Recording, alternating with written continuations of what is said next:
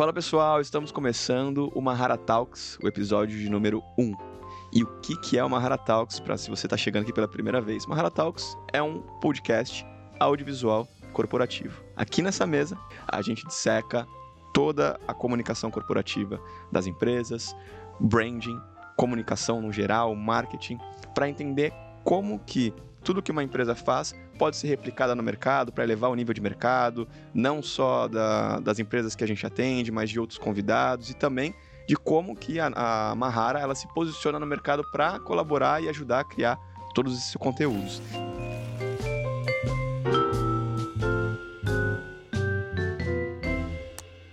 Neste episódio eu quero apresentar para vocês Christian Duin, que é o CEO da Duin Motors. Apresenta para a gente, por favor, Christian. Legal.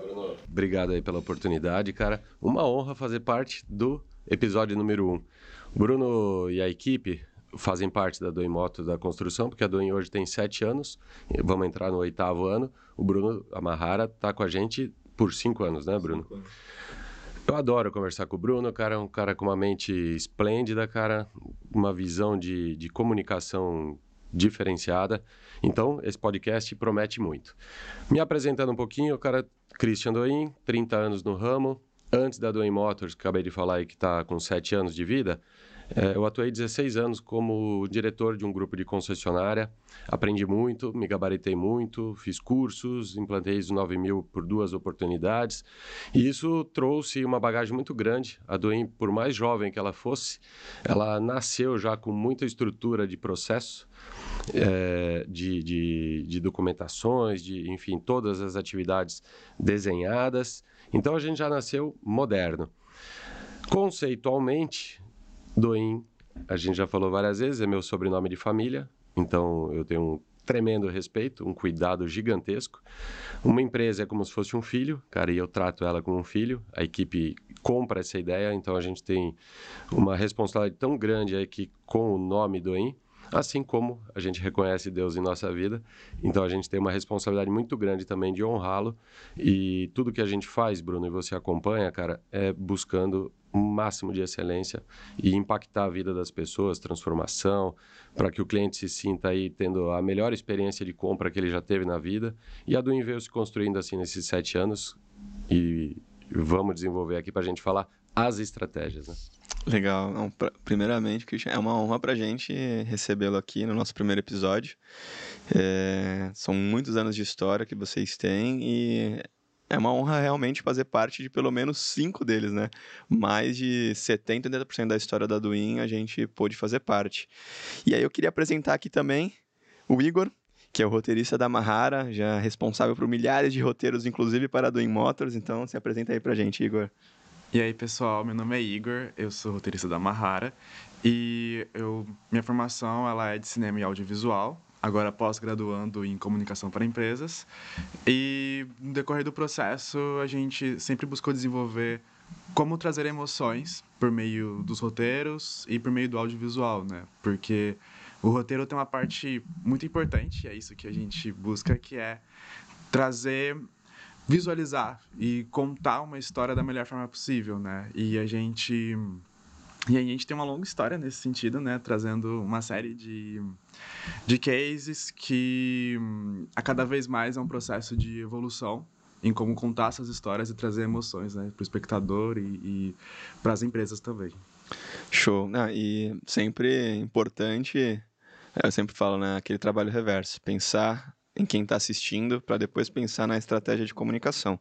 O episódio de hoje, o tema é comunicação audiovisual em concessionária, em lojas de veículos premium, tá?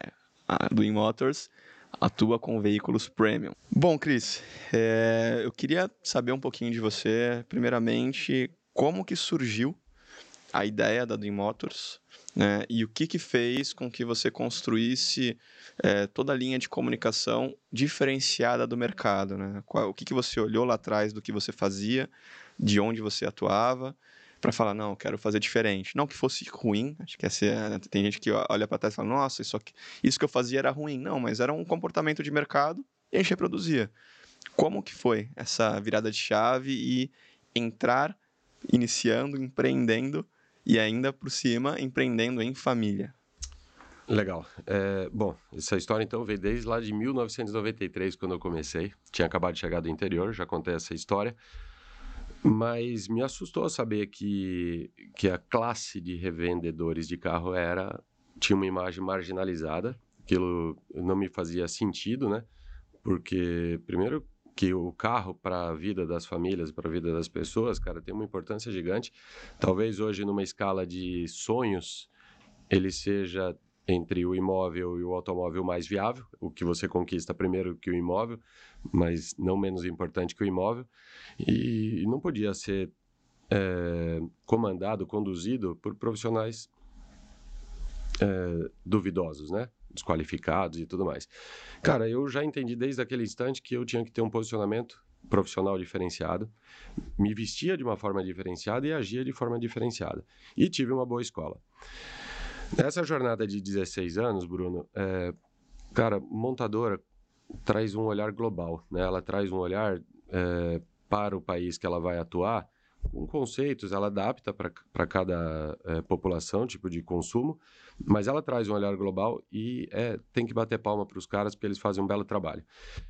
Absorvi tudo que eu podia. Agora, as ideias é, criativas que eu tinha, algumas barravam. Você deve entender que uhum. quando você segue um, no caso, uma franquia, no, é, concessionária é concessão, não é franquia, mas é o mesmo formato, você não pode desviar muito o tipo de comunicação, seguir padrão. Mas eu tinha muita autonomia, cara. Eu coordenava a partir de seminovos, de um grupo que a gente vendia basicamente 180 carros seminovos por mês, um número considerável, Bem, em sete praças diferentes. E chegou ao ponto de a gente estar tá representando quatro marcas. Então não tinha muito o que inventar, porque conflitava inclusive com as marcas. É, por que nasceu a Duin? Chegou o um momento que, que eu me sentia pronto para assumir o empresariado, né, para sair de um, de, um, de um cargo de executivo e conduzir um negócio próprio. E aí, desde o início, eu falava: eu não quero ter uma loja de venda de carro, eu não quero ser informal, eu queria construir marca. Então, já planejado isso, todos os passos, desde do, do, da forma que a gente fazia as fotos dos carros, já era de uma forma profissional. A gente fez um vídeo, claro, de forma mais amadora, mas apresentando a Duin, mais amadora, porque não conhecia a Mahara ainda, né? Mas, cara, foi um vídeo bacana, que repercutiu bem, mas as fotos eram padronizadas, cara, no, no é, com um plano de fundo muito legal, muito bacana. É, toda a nossa mídia, nossa comunicação externa, cara, foi muito bem planejada aí pelo Renato, que está com a gente aí até hoje. E, mas principalmente com uma com um olhar interessante de ser multimarca. Ser multimarcas, quando a gente representava um produto, a gente ficava preso com um cliente até uma jornada, ele experimentava um carro de entrada, um carro intermediário e depois um carro mais top, aí ele crescia financeiramente e ia embora para outra marca. E a gente perdia aquele cliente.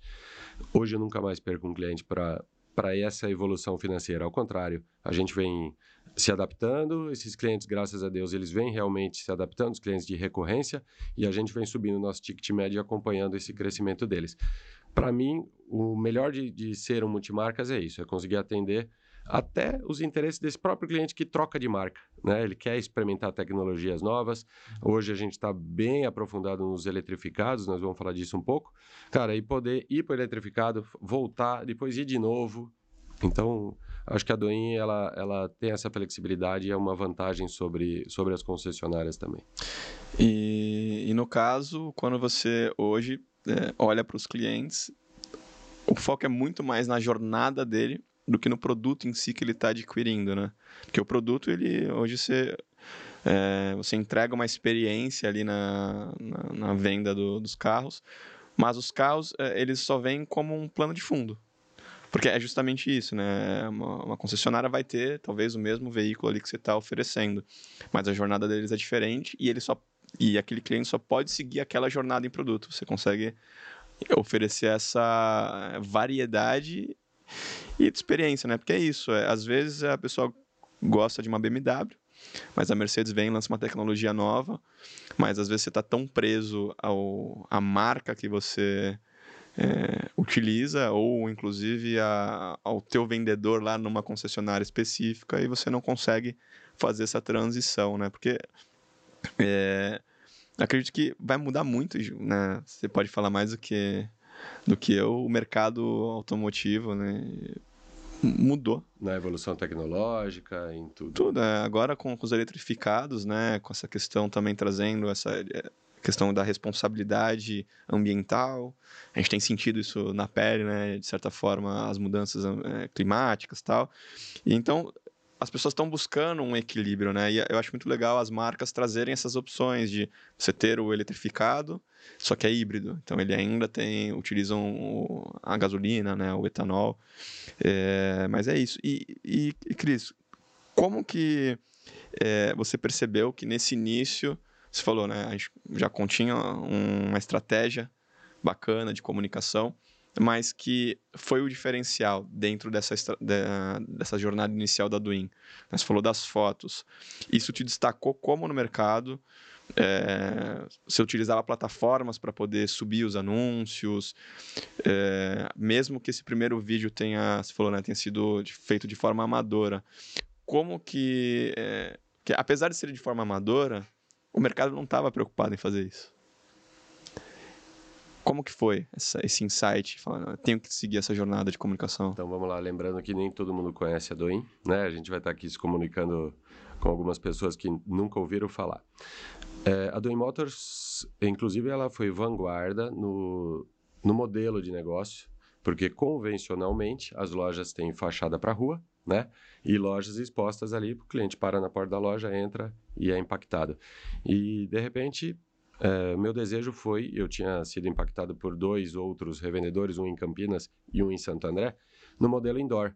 Em escritório, a gente começou no 15º andar, expondo os carros no mesmo lugar hoje, que é um pavimento de garagens daqui do, do The Blue, né, que é um prédio corporativo, anexo à praça de alimentação.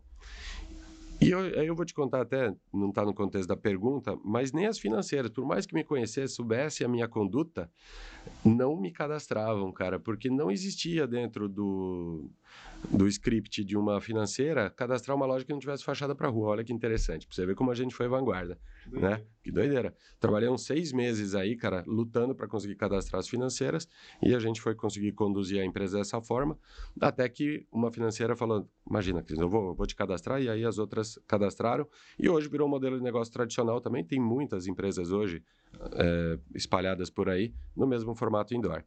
É, cara, é, voltando para tua pergunta do que eu me desviei, cara. Não, do... da, da, comunicação, né? Como que da comunicação do foi diferencial.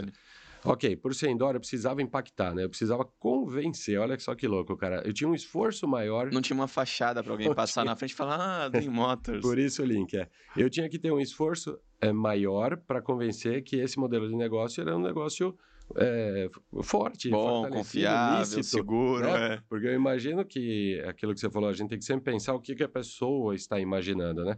Eu imagino que algumas pessoas falaram, cara, não é confiável, né? Tá fora do tradicional, então você tem que conquistar. Primeira estratégia foi fazer uma comunicação mais forte. O investimento que a gente fez em marketing, eu sempre fica como uma dica, né? Reservei 1% do meu faturamento para investimentos em, em mídia, então basicamente me sobrava ou me encorajava a fazer investimentos em produções, em, em, patrocínios, e a gente veio tendo que fazer esse esforço maior de comunicação. Já que eu tenho que fazer essa comunicação, deixa eu fazer ela de forma mais profissional possível e mais parecida com de uma concessionária, de uma montadora. Para poder trazer essa confiança, é. né? As pessoas estavam acostumadas a precisar de um, um comprar um carro com confiança, Vai numa concessionária. Uma hora eu vou fazer uma pesquisa. Por que um cliente compra hoje em concessionária e não numa multimarca? Não estou falando do IN, não. Né? Certamente, pelo respaldo que uma marca, né, que ele representa uma montadora, ele vai ter respaldo se acontecer alguma coisa. Então, como eu quero desenvolver a Duin? Como que a gente veio desenvolvendo, cara? Eu quero transmitir tanta confiança, cara, que desse respaldo, que onde tiver o selo Duin, a pessoa fala, bom, se a Duin eu estou respaldado. Com a mesma força de uma montadora. Pouca pretensão, pouca utopia, mas é assim que a gente vem tratando a Duin. Então, para que ela seja realmente é, uma marca tão confiável quanto uma montadora. Beleza? É, sobre a comunicação, Bruno, é, chegou a um ponto, principalmente naqueles reels que a gente fez aqui, homenageando a cidade, que a gente começou a ter uma comunicação melhor que é das montadoras. Olha que interessante, cara. Mérito de vocês, inclusive. Mas vem as ideias, a gente compra, é um time, né, cara? Porque uhum. tem que vir a ideia, tem que vir quem compre, quem faça o roteiro. cara, e quem produz e quem edita, né? Mas a gente chegou a chamar a atenção, cara, de montadora. A gente sabe que vídeos que a gente fez da Volvo, principalmente, cara, a, a, o marketing da montadora nos buscou para elogiar para fazer. Olha. Interessante que por meio do audiovisual você já quebra uma objeção que é a objeção da confiança, né? Ah, não, esse modelo tradicional, né, é um modelo entre aspas, né, que a gente pensa talvez seja o mais seguro, mas por meio de uma comunicação efetiva você consegue trazer um novo olhar para o que não é tradicional, né? Para o que é diferente, que pode ser inovador e, e trazer outros resultados, né? E você citou muito bem, cara, é, o teu principal, a tua magia é transformar as imagens em memórias, em, em emoções, né?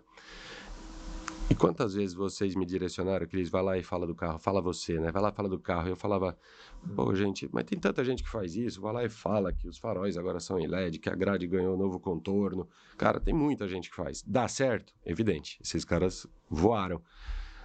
Mas como eu vivo uma outra coisa, cara, e nosso cliente, cara, principalmente uh, quem a gente atende, eu perce... Eu... a gente já não vende mais carro para quem vai usar para trabalhar. Olha que interessante, cara. Uhum. Aquele cliente que fala, eu preciso só para ir e vir. Eu só preciso de um carro para ir trabalhar, eu preciso para minha empresa. A gente vende carro, cara, para pessoas que hoje entendem o, o bem-estar que o carro traz para ele, a, a, evolução da, da imagem dele perante a, a, profissão dele, o que isso engrandece a, a visibilidade e fortalece né, a imagem dele. E aí eu começo a olhar para mim e para Mônica, cara, o, o, quanto isso traz, e eu já começo a entrar numa outra esfera, cara, hoje, hormonal, cara, de serotonina, cara, de dopamina, o quanto. É, é a mesma coisa, você vai no, numa festa, coloca o seu terno, cara, bem alinhado, sua gravata bem alinhada, você não fica mais empoderado, cara? Fica, né? Naturalmente. O carro hoje traz a mesma coisa, e os clientes que a gente atende, além deles se divertirem com essa qualidade de carro, eles, eles, eles se sentem, isso traz um bem-estar para eles. Legal. E agora eu vou fazer uma pergunta para ti, Igor. É, por que, que você, você acredita que as marcas precisam de audiovisual? Eu vou fazer para você também. É, apesar que você já trouxe muito isso na, na sua fala, né? Acho que o início da Duin, por vir do indoor e sair do mercado tradicional, é, precisou quase que 90%, 80% ali da, mas tem, da, da, do audiovisual, mas tem uma coisa que eu vou te perguntar a respeito de uma, uma comunicação audiovisual, né, vamos dizer assim, áudio, mais tradicional que você fez e deu uma bombada. Mas vamos lá, Igor, por que, que você acredita que as marcas precisam de audiovisual hoje em suas comunicações? Porque o audiovisual, ele, na minha visão, ele acaba trazendo é, tem uma, uma frase, né, que se a fotografia ela é verdade, né, o audiovisual ele é verdade em 24 frames por segundo, né. Hum. Então, você, pelo audiovisual, você consegue trazer o público, as pessoas que poderiam se encantar com a marca, com a, o estilo de vida dessa marca, mais próximas, né, porque o audiovisual transmite histórias e sentimentos e verdades de uma forma única, singular, dentre outros meios de comunicação, né? Então, Sim, é, é, o poder que a gente utiliza tanto da força da imagem quanto do áudio, né? E a partir daí você consegue criar múltiplas narrativas e a gente vive no mundo audiovisual, né? A gente hoje por causa das redes sociais, do Instagram, do é, enfim, do TikTok, é, da televisão, no YouTube, todos esses meios eles são majoritariamente audiovisuais, né? E é onde tem o maior apelo e maior consumo. Até o Instagram, que era mais fotos, ao longo ali da jornada da história, eles deram essa virada de chave, falaram, não, agora a gente precisa de vídeo, faz vídeo pra gente. Sim, hoje eu não consigo passar num feed do Instagram e não ter mais vídeos do que fotos, né? Ah, sim. Então, é, é a forma onde você consegue transmitir todos os valores, todos os pensamentos de sua marca. Né? Então, na minha visão, acaba sendo esse o grande, grande processo. Legal. É, acho que quando você trouxe essa da, da, foto ser a verdade e o vídeo verdade 24 frames por segundo. Para quem não sabe, é, um vídeo ele tem no mínimo 24 fotos por segundo. Um vídeo é uma sequência de fotos em alta velocidade. É, e quando a gente fala de uma foto, um frame, ele para ser interpretado, ele precisa de uma bagagem emocional. A gente precisa interpretar a foto, a gente precisa é, criar uma história na nossa mente. O vídeo é uma história contada. Hum. Então, é, você acaba conduzindo a tua audiência para o que você quer falar. Né? Por mais que às vezes tenham questões subjetivas no vídeo, né? a gente vê muito isso no cinema, é, ainda assim o diretor e a marca conduz a audiência ali para o que está falando. Então, é, acho que eu, eu, nem vou te fazer essa pergunta, Cris, porque é. você já respondeu. É... Não saberia contar os framing. Mas, é, assim, é, ficou muito claro para mim o quão importante foi o audiovisual dentro da construção da tua marca e dentro da, de cada uma das etapas que você conduziu, né? Mas o que eu ia te perguntar, que eu te falei de uma mídia, mídia tradicional que você fez. Mas posso te interromper para complementar claro. e fechar esse bloco, essa bloco, essa, essa parte? É, constantemente, o pessoal define a nossa marca como meteórica. Constantemente. E, eu, e, eu, e a gente puxa para reflexão, né? Por que, que ela ficou meteórica? Porque a gente fez o diferencial, né? Porque nem o nosso mercado, ele, ele ele eu não, eu não vou dizer ele é mais amador, mas ele, ele nunca foi preocupado, cara, em fazer esse tipo de comunicação. Então, Provavelmente foi por isso. E ontem, numa festa, uma amiga nossa, é, quando eu estava falando algumas coisas de, de, consultoria e tudo, ela falou: Mas vocês já tinham explodido? Do tipo, olha, a percepção, né? Pessoas Você tem que explodir que... primeiro para depois. Né? Cara, olha que interessante. Já tinha explodido? Não, eu faço consultoria desde o meu primeiro ano, né? De, de, de consultorias de gestão, e, enfim. Mas eu tenho certeza, cara, que o que fez essa percepção do público, do, do nem necessariamente consumidor, é, de explosividade, de, de ser meteórica, foi a comunicação audiovisual. Uhum. O que eu ia te perguntar da mídia tradicional. Jingle. Ficou bacana, né, cara? O jingle que vocês fizeram lá no início, né, ele tocou em diversas rádios aqui em Santos, fica na cabeça. Às vezes a gente é, até brinca, né? Ah, é o vídeo da Doing Motors. É, aqui a gente. Foi muito legal. Muito cara. forte. E aí como foi, né? O porquê que você falou, pô, preciso de um jingle, e também depois a gente transformou isso num comercial, né? Tipo, Bruno, a gente tem esse jingle, vamos fazer um comercial. Como que foi assim? Por que, que você achou que o jingle seria a, a, a ferramenta correta naquele momento?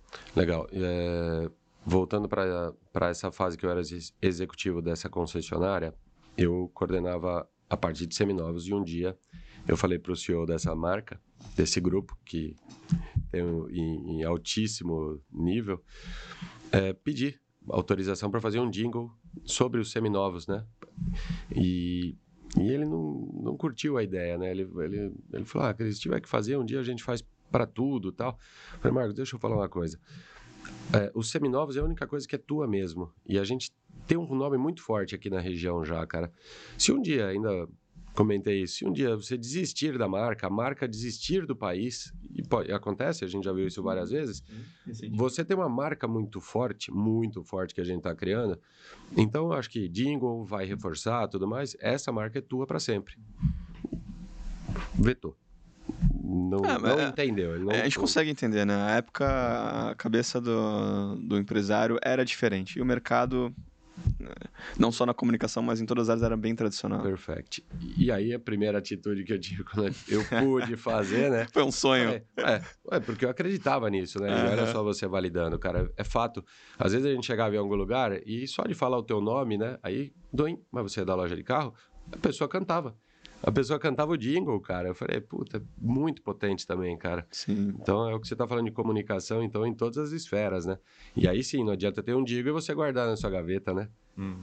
Aí você tem que, tem que usar. Usar esse jingle de todas as formas que você puder, cara. Então, até hoje esse jingle ainda rola, cara. Não, e, e, realmente, assim, é, foi muito falado aqui na região de Santos, da Baixada, né? E... Mas é isso, é uma estratégia. É, porque tem gente que às vezes pensa que, ah, mas eu não vou panfletar mais porque agora o mundo é digital. Não, mas espera aí, é, entende o teu público. Né? A gente tem um cliente do mercado imobiliário que ele vai em diversas regiões lançar remanescentes, né? loteamento remanescentes. Então, uma empresa não está conseguindo vender os lotes, ele entra com a inteligência imobiliária, desenvolve todo o projeto e vende, o que ninguém está conseguindo vender. Mas o que, que ele faz diferente? Ele vai na cidade, ele estuda o público, e aí teve cidade que era um carro passando e falando do lançamento. Teve cidade que era panfleto. Porque as pessoas. É, é isso, né? É aquilo. O Facebook morreu? Não, não morreu. O Instagram vai morrer? Por causa do TikTok. Não, não a morreu. TV? A TV, todo mundo falava, a TV vai morrer. Não, não, Não. morreu. É engraçado que tem, tem uma piada entre a galera que estuda cinema, que o cinema já morreu umas sete vezes, né? É. Porque desde os anos 20 já fala que o cinema morreu. Então, assim, os diferentes meios de comunicação, eles, eles continuam existindo todos com a sua força. Eles podem mudar a, a forma como eles se comunicam, mas eles permanecem, sabe? É, permanece. E para as empresas, é, o que vai mudar é justamente quando você pensa na tua audiência e com que, o que você quer causar de impacto, você faz o trabalho reverso e descobre aonde você vai anunciar e o que você vai fazer. E, e funciona super bem. Ô, Cri- Cris, não, ô, Igor, como que foi essa, esse teu primeiro contato? Porque assim, quando a gente começou a atuar com a Duin, a gente fazia muitos vídeos, vou chamar de um cinema guerrilha. Né? A ideia vinha, a gente decidia junto, roteirizava por cima, Toque de caixa? toque de caixa, vamos gravar. Normalmente, muitas necessidades emergenciais, bora lá. Além das fotos que, que a gente fazia bastante, do, dos estoques, né? Mas aí, em um determinado momento, o Igor assumiu a parte de roteirização da Mahara. Consequentemente, eh, a gente passou a produzir roteiros mais complexos, mais densos, para os trabalhos da Duin. Paralelamente, continuando fazendo o cinema guerrilha que, eh, assim, se no mercado audiovisual corporativo você não faz pelo menos uma parte de um atendimento num cinema guerrilha, me ensina, porque não existe. Porque o mercado corporativo, ele é emergencial. Às vezes é abriu um espaço, uma janela na TV ali, Bruno, preciso subir um vídeo lá amanhã. Senão vou perder essa, essa janela. Não, não dá. A gente precisa de 77 dias para editar seu vídeo. Então, um filme guerrilha significa que é o que... É o cinema guerrilha, a gente chama. É o filme em guerrilha. cima da hora. Em cima da hora, guerrilha. Ah, chegar. a gente não faz isso, né, Bruno? Não, às vezes só. Mas não, É, Acontece. Mas é importante. Como que foi, Igor, essa é, entrar em contato, né, é, sentir é, a marca, desenvolver roteiros para para o que, que, que não está no, no dia a dia, né? Uma, porque a gente se conecta aqui cada vez com empresas diferentes, né? Uhum, uhum. Engraçado porque, aproveitando a sua pergunta, é, a Duin foi o primeiro cliente que eu atendi na Mahara. Foi Verdade. o primeiro cliente externo, pelo menos, né? Que a gente já fazia alguns trabalhos internos. E foi muito curioso, porque cada cliente tem um universo único, né? Quando eu comecei atendendo a Duin, eu não entendia nada de carros. e aí eu falei, não, eu preciso fazer um trabalho de base aqui. Eu não sabia nem que eu era um SUV. Falei, o que é um SUV? Vou entender os conceitos. Vou entender, tá, existe sedã, SUV, ok. Eu fui... Primeiro eu queria, eu queria realmente dominar o assunto, né? Ter um olhar especializado no assunto para atender as demandas, né? Porque existiam muitos termos e eu queria usar os termos que melhor é, impactassem quem está com esse universo já conectado, né? Então, é o que eu geralmente faço né, com os universos de outros clientes, né? Existe um processo de compreender este universo, fazer um trabalho de pesquisa, buscar por fontes, é, consultar o, o- quem, quem tiver que ser consultado para que a gente consiga primeiro ter um mapeamento, né, do do que, que, do que, que é esse universo, o que, que os clientes desse universo, o que, que o público-alvo se interessa, para aí sim eu falar, não, aqui agora eu consigo descrever e usar as palavras corretas que vão mostrar, olha, isso aqui é um diferencial do seu do seu produto, da sua marca, do- da sua forma de se comunicar, né? Então essa é uma parte. Aí a segunda parte ela vem da de como transmitir os valores da marca por meio desses vídeos, né? A gente faz vários tipos de vídeo, então tem, por exemplo, no caso da Duin, tem os vídeos que envolvem ah, vamos anunciar esse veículo, vamos falar sobre a importância dos carros elétricos, vamos falar sobre um institucional. Cada um deles tem um propósito. As ações com os influenciadores também, né? A gente faz Sim. bastante, né? Exato, cada um tem um propósito, mas todos precisam seguir uma linha única, né? Que é o que é ser do Win. Todos identidade. precisam ter uma identidade única, exatamente. Então, o foco sempre foi, vamos, vamos, beleza, vamos anunciar esse carro, vamos fazer um vídeo sobre este carro, falar sobre esse carro. A gente primeiro precisa manter a unidade do que é ser do Motors nesse vídeo. Tem um vídeo, inclusive, que se chama O que é ser do In O que é Motors. ser do isso. É verdade. É. Esse vídeo é muito legal. E, acima de tudo, não só falar dos aspectos técnicos que tem ali, mas trazer as emoções. Então, se, por exemplo, é um carro mais esportivo, o vídeo é pensado para trazer uma emoção assim, não, dinamismo, é, sabe, uma coisa mais jovem, uma coisa às vezes dependendo do contexto mais noturno, uma coisa mais praia. Então, quais são os sentimentos que você vai ter ao dirigir esse carro, ao estar com esse carro? Perfeito. Ah, e acho que isso também está alinhado quando você vai realizar uma venda. Sim. Né? Você tem que você, você investiga o cliente, o que, que ele gosta de fazer no dia a dia para apresentar o carro certo.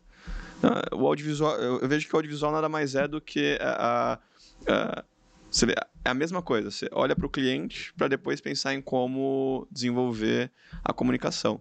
E aí, pegando esse gancho da pesquisa, né, que tem que ter uma base para a roteirização, para conhecer a marca, tudo, é, hoje, como que tem sido a, as mudanças de mercado? Né? O mercado tem mudado, o mercado automotivo, principalmente por conta da, da eletrificação. É, como que funciona o teu dia a dia, tanto seu quanto do teu time, em relação a isso, aos impactos e às pesquisas, né? O que vocês estão pesquisando, como que vocês, como que tá, estão olhares de vocês para o mercado nessas mudanças? Hoje, eu não vou deixar evidente aí de comercializar. Vou falar de posicionamento de marca, né? Então a gente se posicionou desde o início no mercado premium.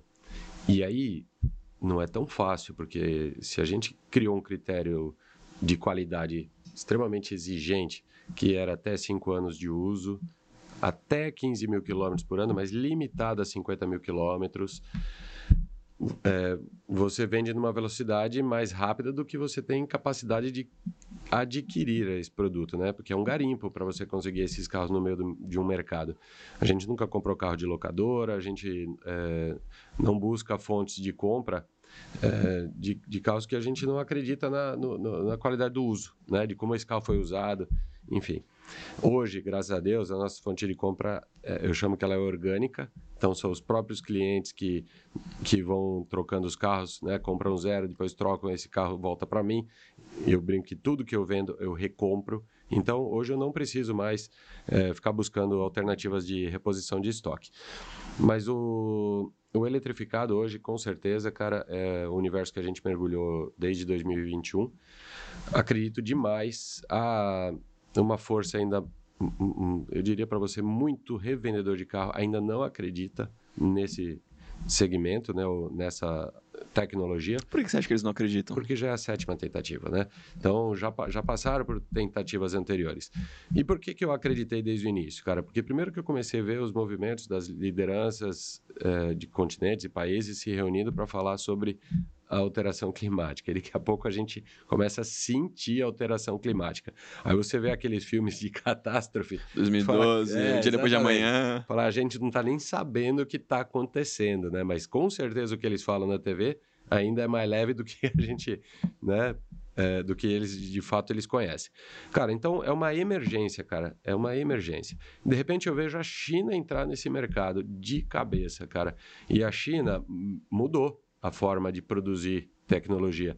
É, eu diria para você que hoje talvez os maiores engenheiros, a, maior tecnologia, vai, o, o Vale do Silício do, da, é, tá na China da tecnologia lá, né, cara, de, de eletrificação principalmente. Cara, eles não iam botar tanto, tanta dedicação, tanto foco expandido para o mundo inteiro se não fosse uma coisa para acontecer. E não só vocês estão à frente no, na eletrificação, como já tem a estrutura, né? Com os pontos de carregamento. Nossa, isso é bem legal. Se você olhar, uh, o ponto que vocês fizeram de carregamento no, no Shopping The Blue é muito legal. Ficou muito boa, cara. É... Com essa demanda, é aquela história.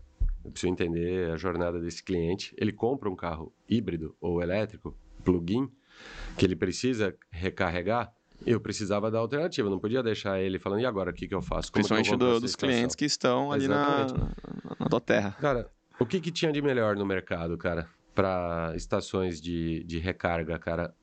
Eu fui buscar. Então, comecei a, a, entender um pouco desse mercado e encontrei a VEG, que não precisa nem falar a força da VEG, talvez hoje a quarta maior marca né, pelo menos na bolsa de valores é do Brasil, mas é uma empresa que a gente tem que ter orgulho, cara, extremamente responsável.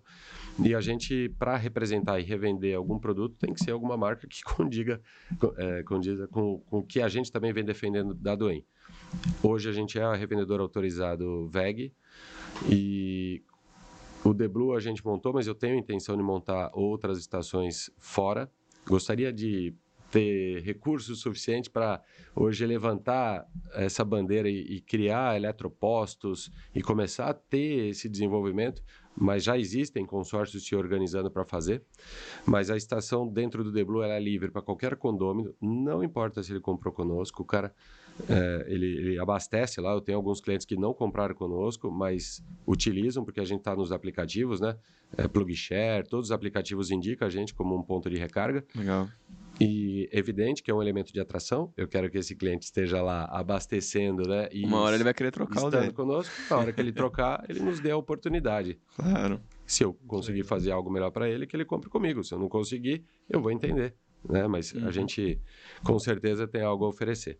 Christian, como que você imagina é, a, a, comunicação daqui em diante da, da Doing Motors, é, tanto por meio do audiovisual, por meio das mídias, para fazer com que, um, né, a Doing Motors cada vez mais se consolide, como já se consolidou no mercado, mas que realmente continue levantando e sendo uh, o pioneiro nessa bandeira da primeiro da jornada premium do cliente e segundo agora nessa jornada da, da eletrificação. Como que você imagina isso acontecendo daqui para frente?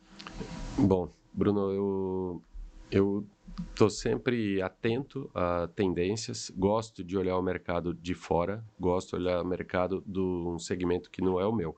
Busco é, marcas de perfume, marcas de joia, é, grifes, e aí eu gosto de ver o que, que eles se comunicam, porque também é muito parecido. O né, público é o mesmo, só buscar. muda o que eles estão querendo trocar de produto. É animal, né, cara? Perfume é uma sedução toda, né, cara? Aquela sedução, aquela voz mais. É uma comunicação mais, mais, mais sensual, mais sensual bate cara. uma água no. Termina parfum. Aí fala, né, cara? Mas, pô, não dá vontade gera, de comprar perfume? Gera desejo. Imediatamente, cara, imediatamente. Então, eu, eu já venho é, buscando isso, a gente né, já vem buscando isso, mas eu quero cada vez mais isso, cara, é criar uma, uma comunicação que gere desejo, é, gere. Eu sei que quando você gera desejo, você gera expectativas, então por isso o trabalho interno que a gente tem com, com equipes e tudo mais trabalha muito mais a psicologia de venda do que a técnica de venda. Tá? Talvez eu não tenha a, a, a equipe que vai ser reconhecida com a, a, aquela pegada de venda, que eu não quero isso, cara. Eu quero que o cliente se sinta à vontade, que ele compre no momento que ele quer comprar. Eu não quero ser lembrado por sufocar um cliente. Ao contrário, eu tenho clientes que falam, Cris, até hoje eu não esqueço que você não me deixou comprar tal carro. Né? Tudo bem que eu não deixei ele comprar aquele, mas ele comprou outro, né? É, comprou outro. Mas porque eu entendo, cara. É, é o que eu gosto para mim, ô Bruno, é o que eu quero pro meu cliente, cara. Eu não gosto ah. de entrar num lugar que eu sou sufocado, cara. Eu não gosto mais hoje de uma comunicação varejo. Não gosto, acho que não combina mais com a nossa marca, a comunicação varejo. Então, eu gosto de uma comunicação de, de desejo, né, de, de impacto. E, mas eu falo para você, qualquer coisa que eu falar agora, cara, é, a gente vai olhar daqui a um ano e vai falar, nossa, eu tava com aquele pensamento né? Eu acho que a gente vai criar coisas bem mirabolantes juntos aí, cara. Não, é... E acho que ter essa, esse olhar para outros mercados é um diferencial. Porque a maioria da, das empresas olham para o próprio mercado. Né? Só que se esquecem que quem consome no mercado de automóveis consome no mercado de perfume, de grifes, de, de roupa. Eles estão lá, são as mesmas pessoas, só com desejos no momento diferente. É, existe aquela máxima que nada é novo, tudo se copia. Né? Mas não é porque estão copiando, mas é porque é necessário a gente entender o que está dando certo, o que, que a gente vai fazer para melhorar. E tem até na parte de gestão, né? A gente fala do, do, é, do ciclo de você analisar as coisas. Então, deu problema, o que, que, que deu de problema, já corrige, pra, resolve e faz é o PDCA, né? O ciclo PDCA. Então, você lança a situação, analisa o impacto, analisa o que, que você tem que fazer para corrigir, corrige, lança de novo.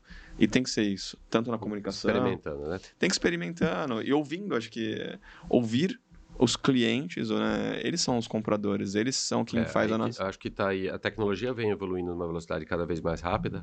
Tem gente que fala que o que fazia em 10 passou a fazer em 5, hoje de 5 ele faz em 2, né? E as coisas já estão virando em meses, é. né? Muita tecnologia. O comportamento do consumidor também, acho que talvez esteja na mesma velocidade, cara, porque você vê as próprias redes sociais, elas vão tendo que se é, inovar, né? Cada hora. Você acabou de falar do Instagram. O Instagram começou pô, extremamente inovador, extremamente popular, né? E ele vai trocando toda hora. Assim, uma hora é, é o Reels, outra hora é o History, é o Feed, cara, e, e a coisa vai dinâmica. Tem cliente que gosta de vir rodando para horizontalmente, tem gente que gosta ah, verticalmente. O próprio Instagram são três públicos, né? O Story é um público, o Feed é outro é e o Reels é né? outro. Olha é, que louco, cara. Públicos isso, né? diferentes. É. Então, cara, é, tempo, né? Tempo, antigamente, acho que quanto mais longo era mais legal, hoje quanto mais curto é o que ainda retém um pouco mais da atenção. E como você desenvolver um material. Como dosar, como tanta, equilibrar, como com tanta opção, é. né? Pô, com tanta opção, né? A gente fica perdido, por isso que a gente conta com vocês, cara. Mas é importante. E hoje tem muitos estudos sobre neurovenda, né? Neuromarketing e tudo baseado na neurociência. Legal. Porque tá, tá tudo aí. É, o, é, um pouco do teu trabalho de, de, de edição, de coleta da imagem e do que a empresa que contrata manifesta, né? Fala assim, cara, o que, que eu quero com esse vídeo? Aí entra, entra tudo isso. Mas pensando, cara, é, é, aonde que vai atingir, quem vai atingir, acho que Legal. é bem complexo, mas é, é, é, bem prazeroso ver um produto final aí, pronto. É, eu, eu vejo, só queria fazer um complemento. Faz, faz. Eu vejo muito o que você falou sobre a questão do, da experiência de compra, né, do, da Doing Motors. É, o que você falou para mim, é, eu é uma coisa que quando a gente começou a, a produzir os vídeos, foi isso que a gente focou. Não, o, o diferencial da Duin é sobre essa experiência, sabe? É muito sobre, é tipo, você comprar um carro muitas vezes, é, muitas vezes, na verdade, na maior parte das vezes, é a realização de um sonho, né? E conseguir que essa realização de um sonho seja um momento marcante, né? Então, aí é por isso que vem, né, tipo, o, o um vídeo que fala muito mais da experiência em si, né? Do como que o ambiente ele é, como que é, existe uma atenção, um cuidado na forma do, do atendimento, na forma de entrega, né? Que sempre, muitas vezes, a, a entrega acaba sendo um evento, né? Acaba sendo um, um grande... Um, um, momento à parte, né? Então, a gente buscou sempre, na hora de fazer uma comunicação na Doing, né? É, realçar esse aspecto. Que ele é o que é a essência da Duin. Né? Ah, acho que essa, essa parte do sonho é legal também, porque existe uma variação de, de sonhos. Uhum. Né? Às vezes é um sonho, mas a motivação às vezes é porque quer ter um, aquele veículo, às vezes é porque ter, quer ter aquela categoria de veículo por conta da família, quer poder ter uma, o sonho da pessoa às vezes é ter uma viagem mais confortável, não é necessariamente ter o carro, mas aquele carro vai proporcionar a vivência, a experiência de viver aquele sonho. E acho que isso que a, a Duin, ela, ela, é o que a gente enxerga que ela teve esse diferencial. Né, de o sonho não é a compra do carro, mas o que, que uhum. o impulsiona a comprar o carro, que foi como você falou. Às vezes é o, é o V8. Às vezes a pessoa não quer e não vai se a, assumir um eletrificado porque o sonho dele de criança é um V8. Ou o sonho, às vezes, é comprar um carro da década de 60, 70 com placa preta, porque ele quer aquilo. Às vezes é, remete à infância, de como lavava um carro com os pais, enfim, acho que é isso, né?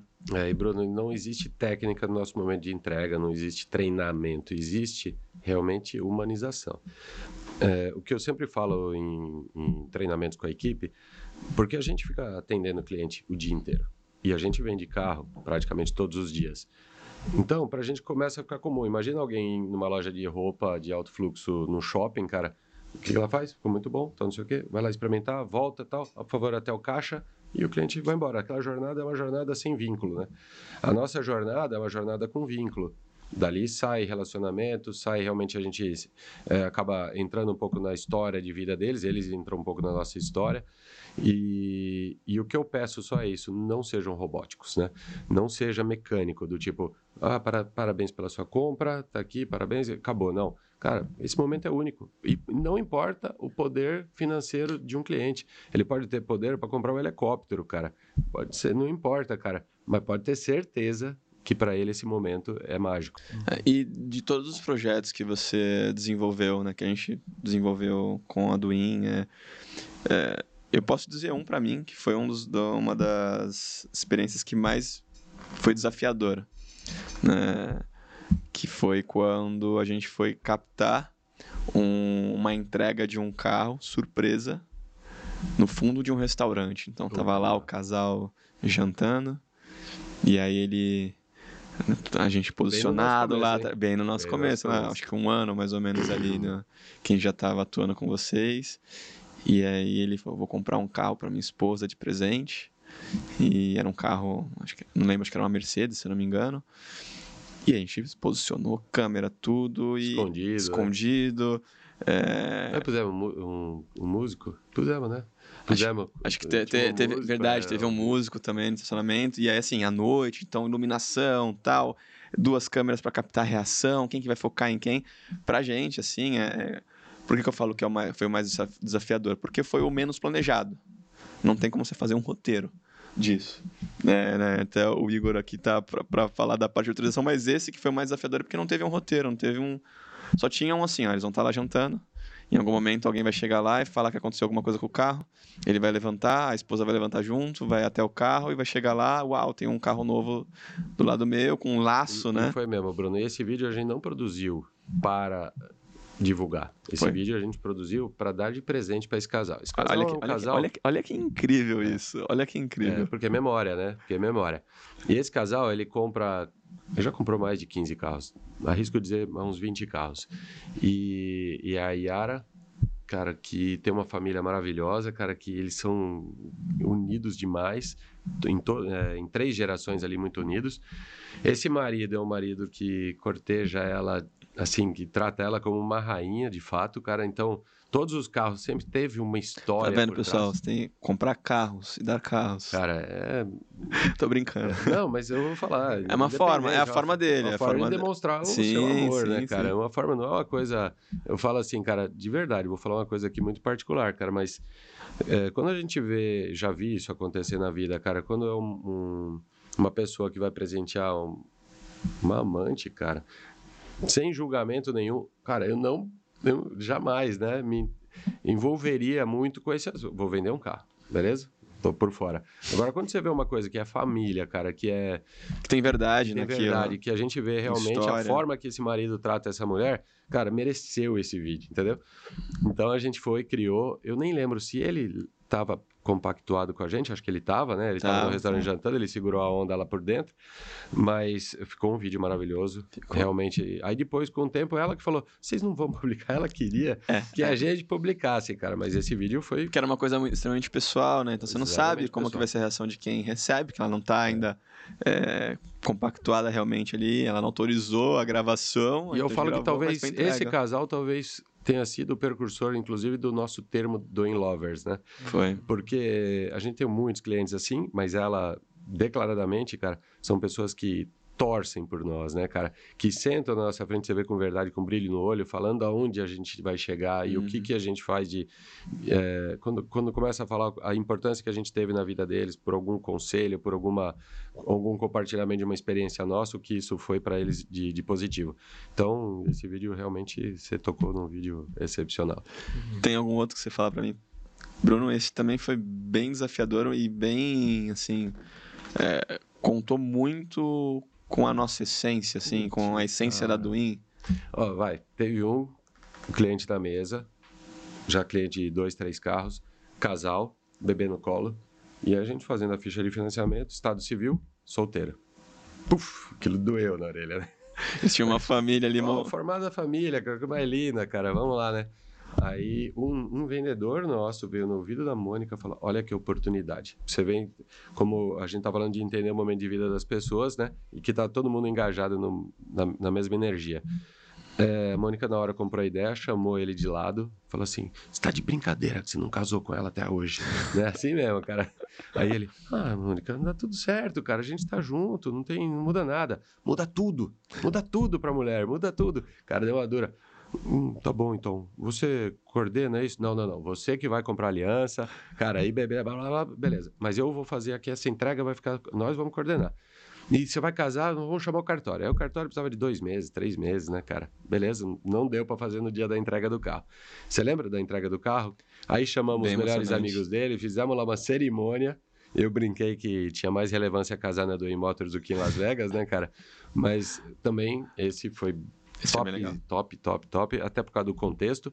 Casaram, tenho certeza que nunca vão esquecer isso, né, cara? Que é legal. Porque eu além falo, de não esquecer. De falar Estado Civil hoje, casado. A, além de não esquecer, eles têm o, a memória audiovisual ali que foi produzida. Aí foi a mesma coisa, era para eles e depois eles mesmo pediram para publicar.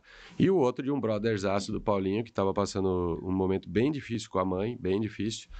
E, e ele é, adora o Tony Stark. Ah, adora o de Ferro. o Tony Stark. Mas ele tava depressão, assim, né, cara, por esse momento dele.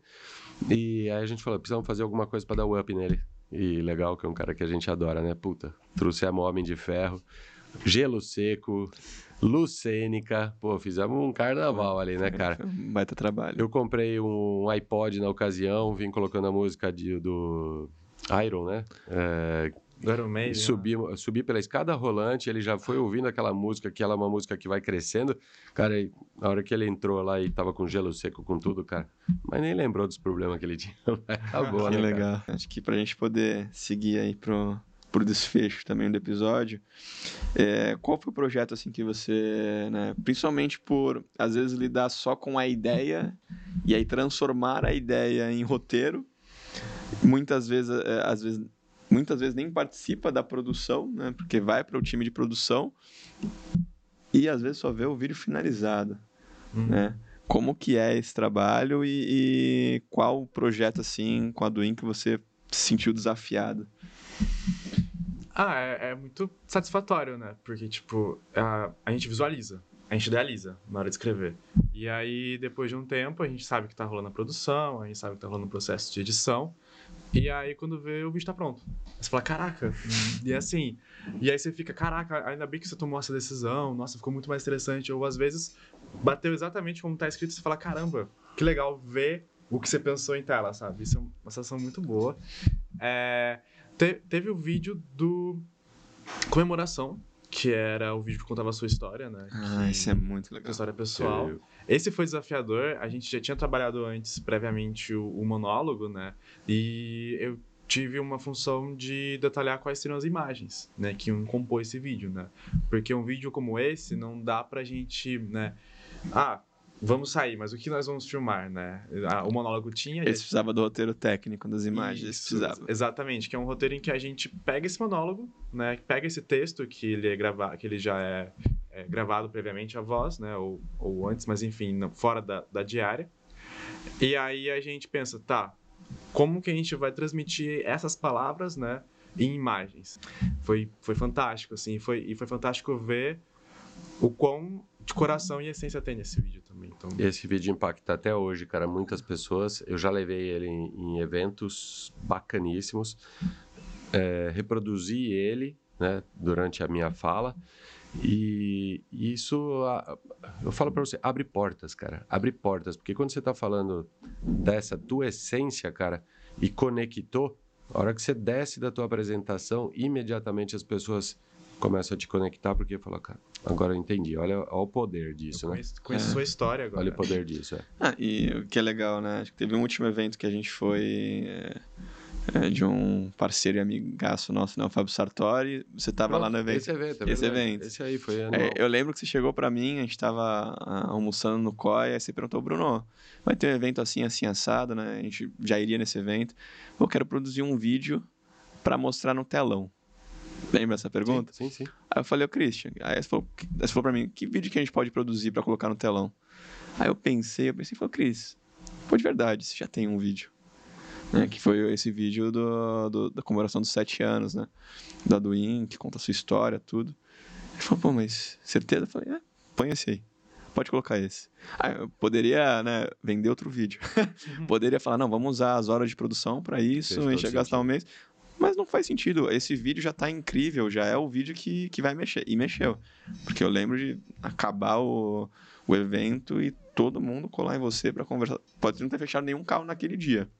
Mas você construiu a ponte de relação com todo mundo, que e é teve, hoje o segredo. E teve né? CEOs lá que pediram almoço comigo. Ah, Aí o Sartori já foi, já marcamos, já fomos lá almoçar. Porque ele falou que. Ele falou: não estou comprando agora, mas quero me aproximar do Christian. Perfeito. que legal. E eu acho que o grande ponto sobre isso é porque é, a gente, é, todos nós, gostamos de histórias. Né? Hum. A gente tem o um interesse por histórias porque histórias são uma forma da gente olhar para o outro, né, e colocá-lo como protagonista de uma jornada e entender suas dores, seus obstáculos, seus objetivos. Então a gente tem esse lema, né, que histórias conectam, né? E Aí todo mundo gosta de uma história, todo né? mundo gosta de uma história. Exato. Não tem jeito. É, o cinema, hoje, a gente continua indo, é, leva os filhos, vai com, com convid, um convidado, não, vai com, com um amigo, é, faz parte. E, e todo, existem mil formas de contar uma história, né? Pode ser por um, por um livro, pode ser por um, pelo, pelo cinema, pode ser de diversas formas. E o audiovisual, ele acaba sendo uma forma, nessa forma de trazer essas histórias, né? De trazer essas histórias à tona, né? Sim. Então isso é muito massa. E ver e saber que um, um vídeo como esse, contando uma história como essa, conectou as pessoas, isso é muito legal, sabe? Cris, última pergunta para a gente poder seguir pro, pro encerramento do episódio. É, acho que principalmente você, né, que é uma pessoa extremamente criativa, extremamente conectada com a tua essência, é, um- montou uma empresa extremamente consolidada e um, um nome forte no mercado, né, pioneira em, em várias coisas, né. É, como que você diria que é, qual a dica que você daria para as pessoas se manterem conectadas com a sua essência, manterem criativas, principalmente no mundo que demanda de tanta pressão e atenção nossa, né? Então você hoje está em camada de gestão, de liderança e às vezes tem que intermediar conflitos, decisões, mudanças de rota, mudanças de mercado. Como que no meio de toda essa tempestade que acontece da vida, você consegue se manter com a mente no lugar, criativo, para continuar desenvolvendo a tua empresa, continuar desenvolvendo o teu propósito, a comunicação, né? Ou seja, como que você fala para o mundo a respeito do que você está fazendo. Legal. O, bom, primeiro vou falar da minha rotina diária, né? Eu levanto às 5 da manhã. Eu, meu primeiro ato é montar a mesa do café da manhã, fazer o café e deixo pronto. E, e na minha oração eu falo, né, que agora eu vou montar a mesa, vou demonstrar meu amor para minha família.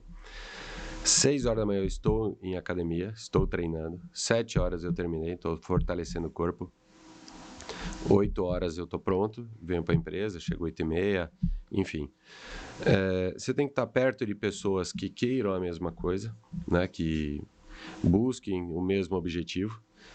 Você não vai conseguir fazer sozinho. Hoje eu tenho um time grande. Eu tenho pessoas no pós-venda, eu tenho pessoas no administrativo, eu tenho pessoas no financeiro, vendedores, no pré-venda, no, no SDR, no, no atendimento do lead cada um fazendo sua função, aí é teu papel tentar que eles se desenvolvam cada vez mais. É, cara, da forma de eu me comunicar, sem dúvida, nem zero personagem, zero personagem, cada, quanto mais autêntico. Apareço muito pouco, né? Sou cobrado por isso, deveria, porque a rotina ela, ela vai te consumindo. E, e eu botei isso como meta, inclusive sempre que eu for convidado de participar dessas coisas para poder é, transmitir um pouco do, do que está aqui dentro, né? E como dica, é, cara, realmente, eu acho que é um pouquinho do, disso tudo que eu falei, né? Não, não pensar só em trabalho, trabalho, trabalho, ter esse equilíbrio, equilibrar família. Eu vi pessoas de muito sucesso, é, de construir uma empresa explosiva, mas falhou na parte familiar, né? Dosou errado essa balança. E, cara, e não parar de se capacitar, cara, de procurar algo é, ser inconformado, né? Acho que ser inconformado Ser é a melhor inconformado. definição, cara. É ser, eu, eu hoje olho e falo, podia estar fazendo mais do que eu estou fazendo. Mais do que eu estou fazendo, Bruno. E então é isso, cara. Por isso que eu falei, qualquer coisa que eu falar hoje, eu tenho certeza daqui a um ano eu vou falar, nossa, estava com aquele pensamento. com aquele pensamento. Mas como dica, seja inconformado mesmo, busque fazer cada vez melhor. É, não olhe para o seu mercado, olha para o mercado que esteja até acima da gente, que acho que a gente tem insights fantásticos ali. E, e, cara, e pode ser ousado. Pode ousar que no final das contas vai dar certo. Uma coisa que eu sempre falo para o time aqui é cuide da sua máquina principal. Não é o computador que você edita, não é a câmera que você usa, é essa. Exato. Porque é essa que vai operar, é essa que vai atender, é essa que vai se comunicar. E, então, se a gente não cuidar dessa, eu não estou nem falando de uma academia, né? Às vezes, cada um acho que tem uma forma de se exercitar. Né? Eu, exemplo, eu não gosto de academia, eu faço outras coisas. Caminha, pedala. É, exatamente. Montanhismo. faço da, do, as coisas que agradam a minha alma, vamos dizer assim, né? Mas é, mas é isso, é cuidar. E aí é corpo, alma e espírito. Né? Então, até espiritualidade, para quem tem, isso é ótimo. É, a mente, é leitura, estudo, é ter os tempos de entretenimento, de alimentar. Porque nos, quando a gente está consumindo coisas que fogem da nossa camada profissional ou da nossa camada mercado, é onde a gente tem os insights de criatividade. Perfeito. Né? As, essas decisões. Uhum. E você, Igor? Me ah. diga, o que, quais, qual é a sua dica para manter a criatividade nesses dias caóticos que nos acompanham? Eu acredito que é só mais um complemento mesmo, porque a, o ócio ele é fundamental para a criatividade nesse aspecto. Então, certeza. cuidar sempre que a criatividade, é, eu sinto, né, para que você possa criar, para que você possa ter algo. É, tem um diretor que eu gosto muito, que é um diretor japonês chamado Akira Kurosawa. E ele fala que para você criar, você precisa ter algo dentro de você. E o que ele quer dizer com isso? É que é muito importante você consumir coisas, né? Seja no âmbito geral, né? E ao cinema e ao teatro, ler, é, você viver experiências, conhecer lugares, conhecer pessoas, né? Então, quanto mais repertórios gerais independente muitas vezes até mesmo do que você produz, né? Isso vai te somando e vai te dando uma visão, né? Então, às vezes a gente quer ficar muito conectado com a produção, a gente quer muito realizar, realizar e realizar, só que às vezes só não flui porque a gente não está tendo esse, esse a gente não tá abastecendo. Nos abastecendo, exatamente. Então, isso é fundamental e somado com o ócio também, né? Porque geralmente são nesses momentos que a gente começa a ter as ideias e conectar coisas, né? Porque a criatividade nada mais é do que a gente ter é, repertórios e saber conectá-los também. Então, uh, essa é a dica. Ótimo complemento. Cris, obrigado por ter vindo aqui conversar um pouquinho com a gente, com o pessoal que está assistindo a gente. Sua história é fantástica, a história da, da Dream Motors é fantástica, sua família é fantástica. É, eu falo para todo mundo sempre que eu tenho uma grande inspiração em você. Né? A Mahara, ela vem é, e ela cresce e se desenvolve sempre olhando para cada uma das pessoas que, que servem de referência para gente. E não tenha dúvida que você e a Dream Motors é uma referência para gente. É, eu queria que você deixasse um último recado para o pessoal. É, acho que um agradecimento. O microfone é seu. Cara, vamos acreditar cada vez mais no nosso país, vamos acreditar cada vez mais nas nossas forças individuais. É, ter autorresponsabilidade, cara, não terceirizar culpa de insucesso, alguma coisa, cara.